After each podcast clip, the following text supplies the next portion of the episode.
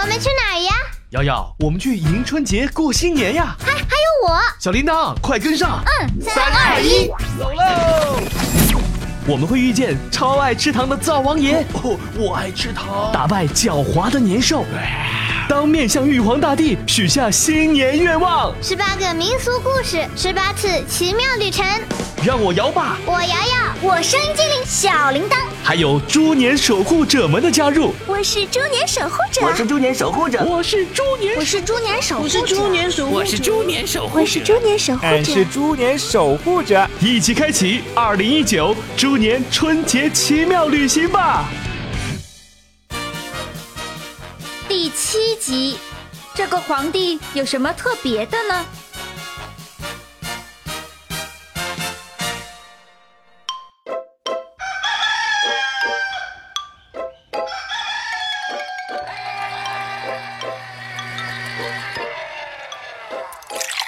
摇爸，你今天怎么不说话呀？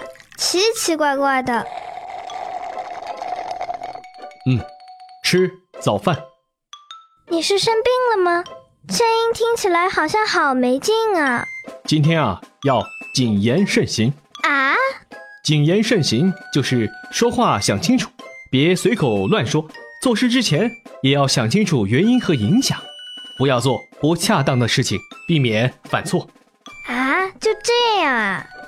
因为今天玉皇大帝到人间来视察，哦，那你昨天说的大人物就是他你？南别用这样奇怪的语气说话吗？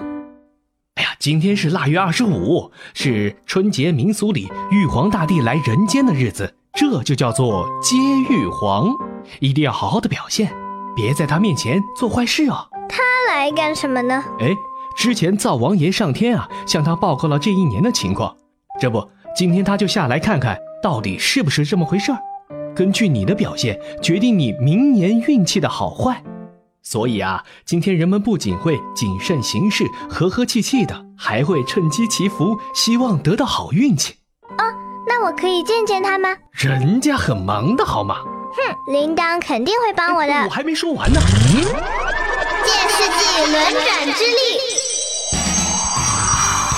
声音精灵，铃铛现身。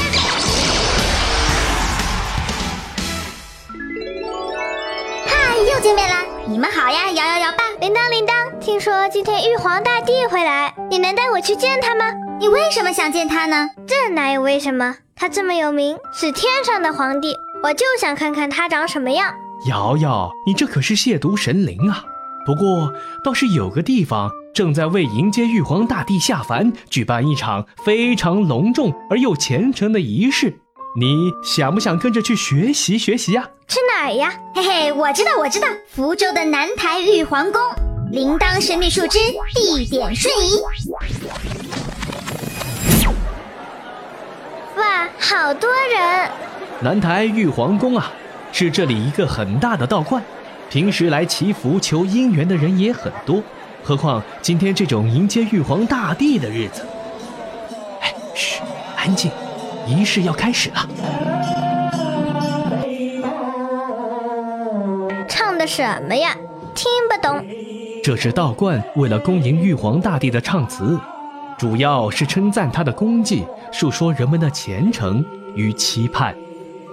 玉皇大帝到底有多厉害？底下这些人都唱了这么久，还没称赞完吗？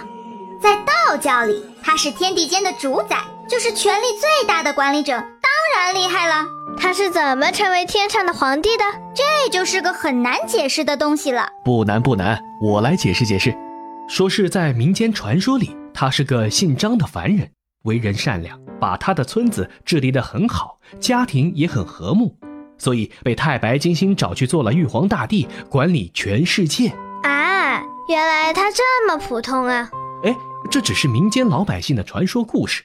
其实啊，在道教的说法里是不一样的。怎么不一样？道教里说啊，远古的时候有一对品德高尚的国王与王后，他们一直都没有孩子。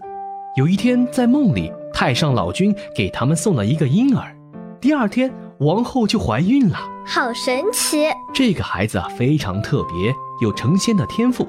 长大后就去修行，经过了亿万劫数，才成为了玉皇大帝。这个过程啊，大致大致有一百多亿年，和科学家们估计的宇宙诞生以来的时间还差不多呢。那他不是很老很老了？他是神仙嘛，怎么会害怕年纪大呢？仪式都结束了，玉皇大帝呢？迟到了吗？其实他已经来了，只是凡人看不到而已。啊，那怎样才能看到他呢？我可以使用魔法，但他法力高强，无所不能，能察觉到一切。如果他不想被发现的话，你们还是看不见。啊，那怎么办？那就试试吧。好嘞，铃铛神秘树枝清除遮蔽。瑶瑶他们到底能不能如愿看到玉皇大帝呢？下一集马上揭晓。